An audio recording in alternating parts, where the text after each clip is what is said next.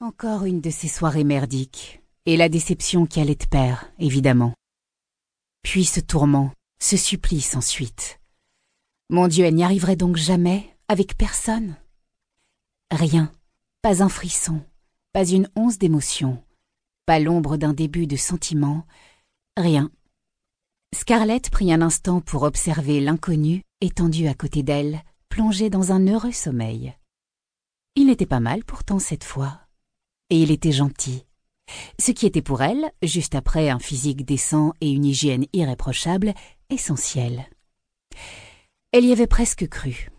Décidément, il n'y avait rien à faire. Elle ne pouvait pas, tout simplement. Scarlett s'écarta doucement, repoussa prudemment les draps et se leva sans bruit. Elle ramassa discrètement ses fringues, éparpillées au sol comme emportées par l'élan d'une étreinte passionnée, ce qui n'était, malheureusement, absolument pas le cas, et quitta la chambre sur la pointe des pieds. Lentement, elle referma la porte, prenant mille précautions pour ne pas réveiller l'inconnu. Elle excellait à ce petit jeu. Enfin, petit jeu, c'était vite dit. Ce n'était pas comme si ça l'amusait vraiment. Ce pincement au cœur, toujours le même, cette espèce de honte amère était tellement désagréable. Scarlett s'en voulait horriblement de devoir se comporter de cette façon, mais elle n'avait pas réellement le choix. Navré, messieurs, mais c'est une question de survie.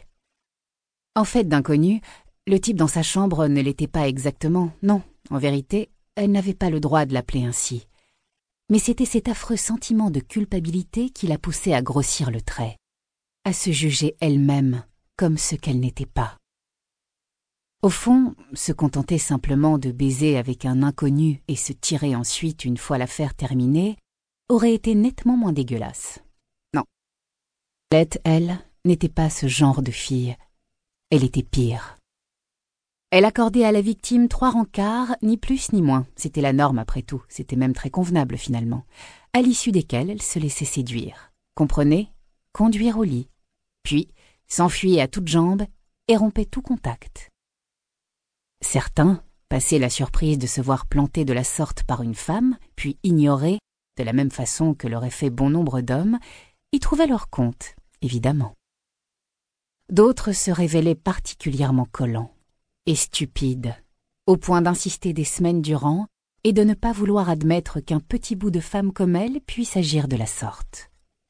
Elle avait d'ailleurs essuyé pas mal de réflexions assez peu reluisantes, quand ce n'était pas carrément des insultes. Mais qui pouvait-elle? Pour réduire les risques au maximum, elle ne donnait jamais son adresse et s'appliquait à livrer au cours de ces fameux trois rencarts que très peu d'informations sur elle. Le compte de ces pseudo-conquêtes n'était du reste pas si élevé. En tout cas, loin d'être démentiel. La pêche aux hommes n'était pas franchement sa passion. Elle ne faisait que tenter sa chance, comme tant d'autres, imaginant que peut-être le dernier serait le bon. Cet homme unique, si spécial, qui lui était destiné, et qui, d'un coup de baguette magique, effacerait toutes ses angoisses et accomplirait l'exploit de parvenir à la faire rester. Mais même dans ses rêves, ça n'arrivait pas. Elle craignait d'être irrécupérable. Ce soir, c'était monsieur numéro 10.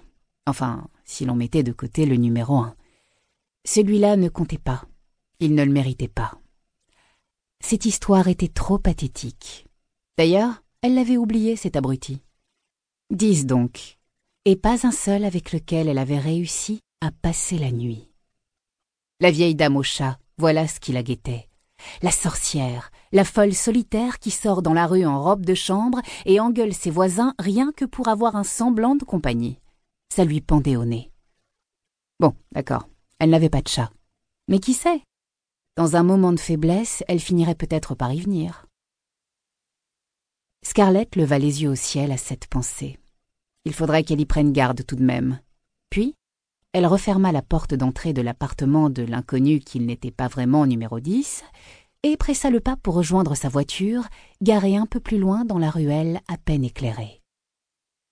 Elle s'assit derrière son volant, jeta son sac à main sur le siège passager et poussa un long soupir de soulagement. Ouf, elle avait réussi. Et merde, elle l'avait encore fait. Elle se garait devant chez elle, pressée de se doucher et d'aller s'effondrer dans ses draps à elle, quand, tandis que l'aube commençait timidement à se lever, son téléphone portable vibra. Re-merde. Aucune chance pour que ce soit numéro 10. Et si ce n'était pas lui à une heure pareille, ça ne pouvait être que... Oh non. Alors on y était. Cette fois, c'était certain, on allait lui annoncer la mauvaise nouvelle. Celle qui n'avait que trop tardé, inévitable, cruelle et douloureuse, mais une délivrance malgré tout. La peine, déchirante, de ne pas avoir été là à cet instant précis lui broya le cœur. En même temps qu'une honte, plus profonde encore que toutes les autres, s'insinuait lentement en elle, comme un poison toxique se répandant dans ses veines. Celle de devoir reconnaître qu'elle éprouvait bien malgré elle un certain soulagement. Après tout, le calvaire prenait fin, même si un nouveau, tout à fait différent, allait y succéder. Scarlett prit son courage à deux mains et décrocha. Chapitre 1 Scarlett avait besoin de cette soirée, un besoin vital même. Quatre mois déjà que sa mère, après de longues semaines passées clouée à un lit médicalisé, le cancer grignotant lentement son corps, gagnant du terrain jour après jour, était décédée. Quatre mois qu'elle la pleurait sans parvenir à relever la tête, ne serait-ce qu'un court instant. Elle s'y était pourtant préparée, avait eu tout le temps nécessaire pour se faire à l'idée lorsque, presque chaque semaine depuis le début de l'année, elle faisait le voyage de Marseille jusqu'à Antony et constatait l'avancée des dégâts toujours plus importants. Mais le deuil était ainsi. Il ne s'anticipait pas. On ne prenait pas d'avance sur lui. Il décidait. Il s'imposait. Voilà tout. Ce soir était l'occasion pour Scarlett de sortir un peu la tête de l'eau et de réintégrer le monde des vivants. Louise, une cousine éloignée qu'elle avait longtemps perdue de vue, puis retrouvée lors de l'enterrement, l'attendait avec des amis à elle dans un club branché en plein centre de Paris. Cela faisait plus d'une dizaine d'années que Scarlett n'avait pas mis les pieds à la capitale, ayant quitté la région parisienne dès la fin du lycée une fois le bac en poche, déterminée à s'éloigner pour démarrer sereinement sa vie d'adulte. Elle avait aimé la ville où elle avait trouvé refuge, Marseille, et son quotidien là-bas. Elle y avait un travail agréable et plein d'amis. Mais aujourd'hui, les choses étaient différentes. Une nouvelle page venait de se tourner et elle ne pouvait plus faire marche arrière. Depuis l'enterrement, Scarlett s'était installée dans la maison de sa mère, dont elle avait hérité, en banlieue. C'était le lieu qu'il avait vu grandir, et curieusement à présent elle s'y plaisait bien. C'était chez elle, davantage que partout ailleurs. Même les affiches kitschissimes d'autant n'emporte le vent placardées un peu partout sur les murs, parce que sa mère était fan, d'où son prénom, ne l'indisposaient plus. C'était pour dire. La bâtisse était modeste, mais elle était agréable et lui rappelait quantité de souvenirs de cette enfance et de cette adolescence qu'elle avait tant voulu laisser derrière elle. Des souvenirs heureux, parce qu'il y avait aussi eu beaucoup de moments heureux. Se les rappeler adoucissait sa peine, sûrement autant que cela l'entretenait. Mais peu importe. C'était un mal nécessaire, comme pour compenser toutes ces années où elle n'avait pas été là auprès de sa mère. Parce qu'ici, elle se sentait proche d'elle, mais également parce qu'il était temps de régler certaines choses, d'y faire face. Oublier n'était pas suffisant, elle s'en rendait compte dorénavant. En retard, comme de coutume, Scarlett pressa le pas, faisant claquer ses hauts talons sur le bitume. Elle n'avait pas vraiment prévu de marcher autant et ses pieds commençaient déjà à la faire souffrir. Un vendredi soir, trouver une place dans le quartier relevait de l'impossible. Enfin, elle y était. Louise l'attendait, entourée d'une paire de grandes bringues blondes peroxydées, avoisinant le mètre 85 sur leurs chaussures à semelles compensées.